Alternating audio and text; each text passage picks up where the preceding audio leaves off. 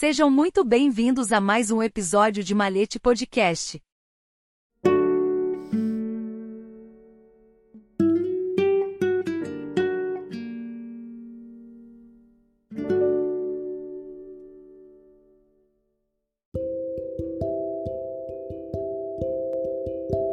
Simão Bolívar o Libertador.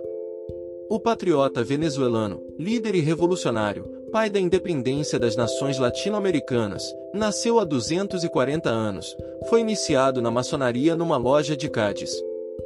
No dia 24 de julho de 1783 nasceu em Caracas, Venezuela, uma das figuras mais influentes da história da América Latina, Simão Bolívar, o Libertador. O homem que no século XIX liderou a luta pela independência dos países sul-americanos contra o colonial espanhol no século XIX.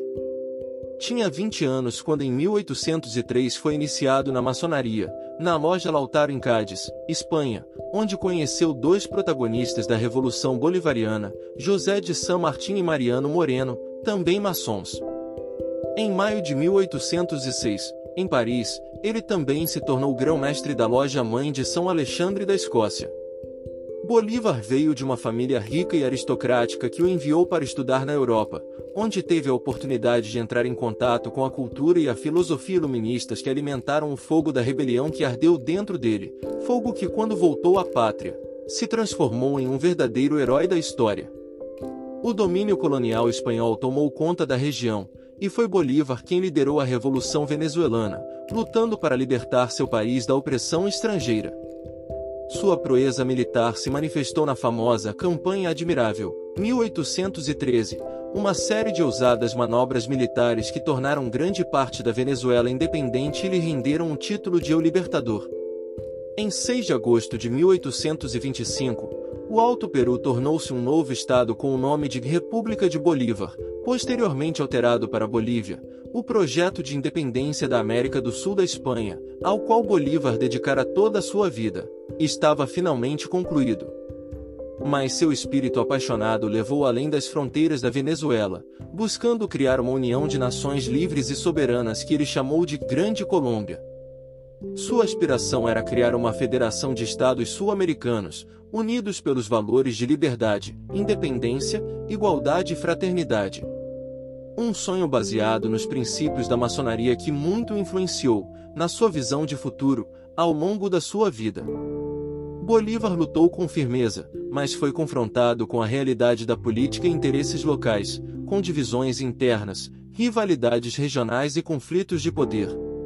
Assim, a Grande Colômbia se desfez, deixando apenas um eco de sua utopia. Bolívar esteve no centro das críticas e polêmicas.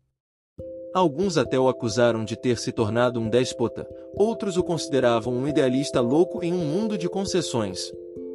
No entanto, seu impacto na história permanece indiscutível.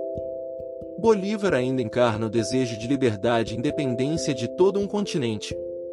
Seu legado está profundamente enraizado na história latino-americana e influenciou o nascimento das nações do continente. Sua coragem, paixão e determinação inspiraram gerações de líderes e pessoas comuns que ainda hoje buscam construir uma sociedade baseada na justiça, igualdade e liberdade. Em 1830, como escreveu a Pedro Briceno Mendes, seu ex-ministro da Marinha e da Guerra, velho, doente, cansado, desiludido, nauseado, caluniado e mal pago partiu para Bogotá com a intenção de retornar à Europa, passando pela Jamaica. Chegou a Cartagena em junho e no final de julho soube pelos jornais da resolução do Congresso venezuelano de romper relações com a Colômbia enquanto permanecesse em solo colombiano. Seu estado piorava a cada dia e não permitia que ele deixasse o país. Mudou-se para uma fazenda perto de Santa Marta, em busca de um clima melhor, onde faleceu no dia 17 de dezembro. A la una e três minutos de la tarde morreu o sol de Colômbia, a uma e três minutos da tarde morreu o sol da Colômbia assim foi anunciado seu desaparecimento. Nos seus últimos momentos de lucidez, ditou o seu testamento e uma proclamação na qual esperava que pelo menos a sua morte servisse para consolidar a unidade e fazer desaparecer as facções. Mas nem mesmo um ano se passou quando a Gran Colômbia foi declarada legalmente dissolvida devido a disputas políticas internas. Foi sucedido pelas três repúblicas de Nova Granada, Venezuela e Equador, sob a liderança, respectivamente, do neogranadino Francisco de Paula Santander, do venezuelano José Antônio Paz e do equatoriano Juan José Flores. Os restos mortais de Bolívar foram enterrados na Basílica de Santa Marta até serem trasladados para Venezuela em dezembro de 1842, seu país de origem, conforme solicitação testamentária. Ali foram sepultados na cripta da Catedral de Caracas, local de sepultamento da família, até que a República da Venezuela construiu o Panteão Nacional, para onde foram trasladados definitivamente. Em sua juventude, Bolívar havia viajado muito pela Europa, frequentando salões culturais onde se respiravam novos fermentos e conhecendo personalidades importantes. Foi em Milão, em 26 de maio de 1805, que Napoleão foi coroado no Duomo. E alguns meses depois, em 26 de agosto, o encontramos em Roma. É aqui, no Monte Sacro, que prestou o seu famoso juramento, inspirado no discurso que proferiu neste mesmo local em 494 a.C. por Menenil Agripa e que serviu para pôr fim à revolta da plebe. Hoje, naquela montanha, um parque leva seu nome, enquanto o busto é guardado nos escritórios da prefeitura na Piazza Sempione. Tinha sido um ano planejado para Bolívar na Itália, país do qual admirava os muitos precursores intelectuais do Ressurgimento e do Iluminismo como Filangieri, Foscolo, Montiverri, que, segundo o futuro libertador, souberam combinar os ideais de Rousseau e Montesquieu para colocá-los a serviço do povo.